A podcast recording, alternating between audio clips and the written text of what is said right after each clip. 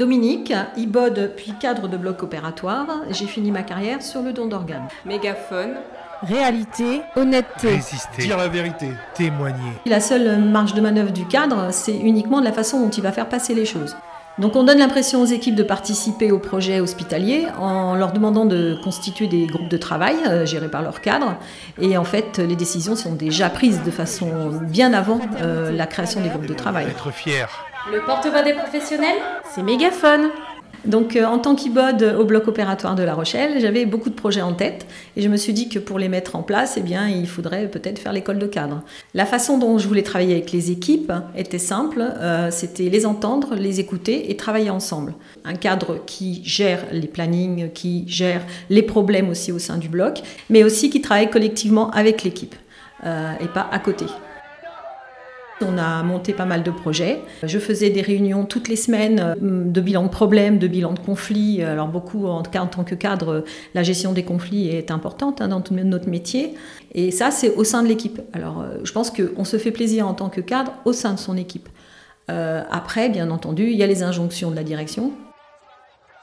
J'imaginais euh, qu'on pouvait euh, discuter, avec la direction y compris, euh, on pouvait échanger et on pouvait construire des choses ensemble.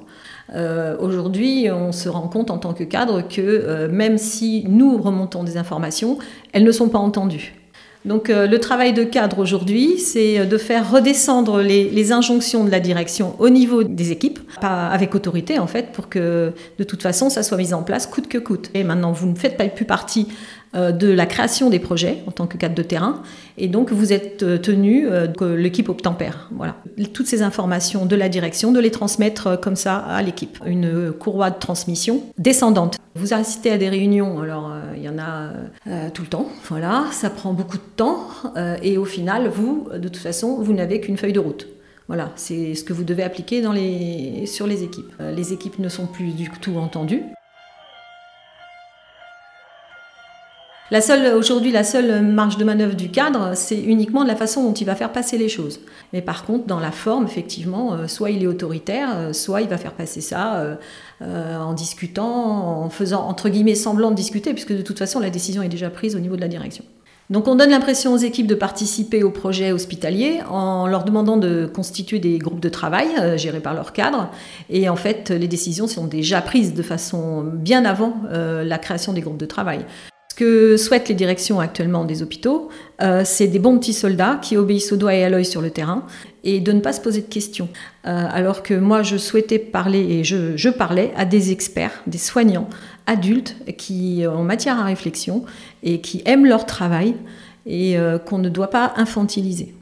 Je ne voulais pas toujours mettre en place ce que me demandait la direction au sein de l'équipe. En ce qui concerne l'évaluation des cadres, elle est effectuée par le cadre supérieur de pôle tous les ans, bien entendu. Euh, la direction euh, des soins euh, donne des objectifs aux cadres de terrain pour l'année à venir. Et si ces objectifs ne sont pas remplis, atteints, eh bien, bien entendu, leur évaluation peut s'en faire sentir. Bien entendu, cette évaluation est plus ou moins bienveillante suivant le cadre supérieur. Je suis arrivée à Sud il y a 20 ans en tant qu'infirmière de bloc opératoire.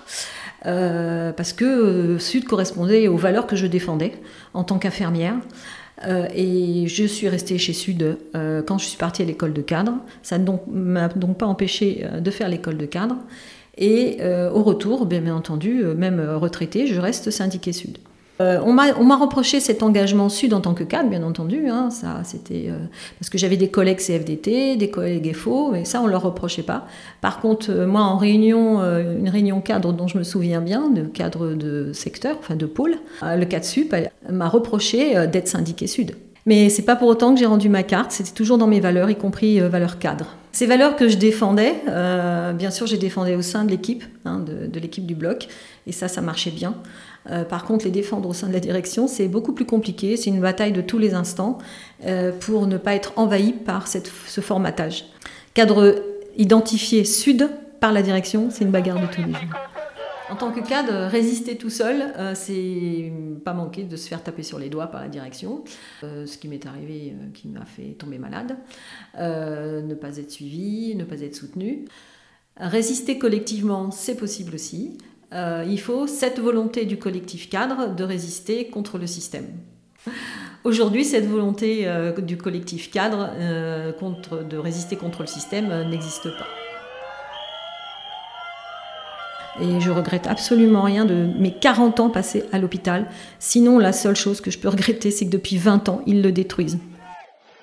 Malgré tout ce qui m'est arrivé, euh, je suis fière d'avoir été syndiquée Sud pendant toutes ces années. Euh, je suis fière d'avoir porté toutes ces valeurs humaines euh, qui m'appartiennent et que Sud m'ait accompagnée dans, ces valeurs, m'ait accompagnée dans cette bataille pour les conserver, pour les faire reconnaître sur le terrain.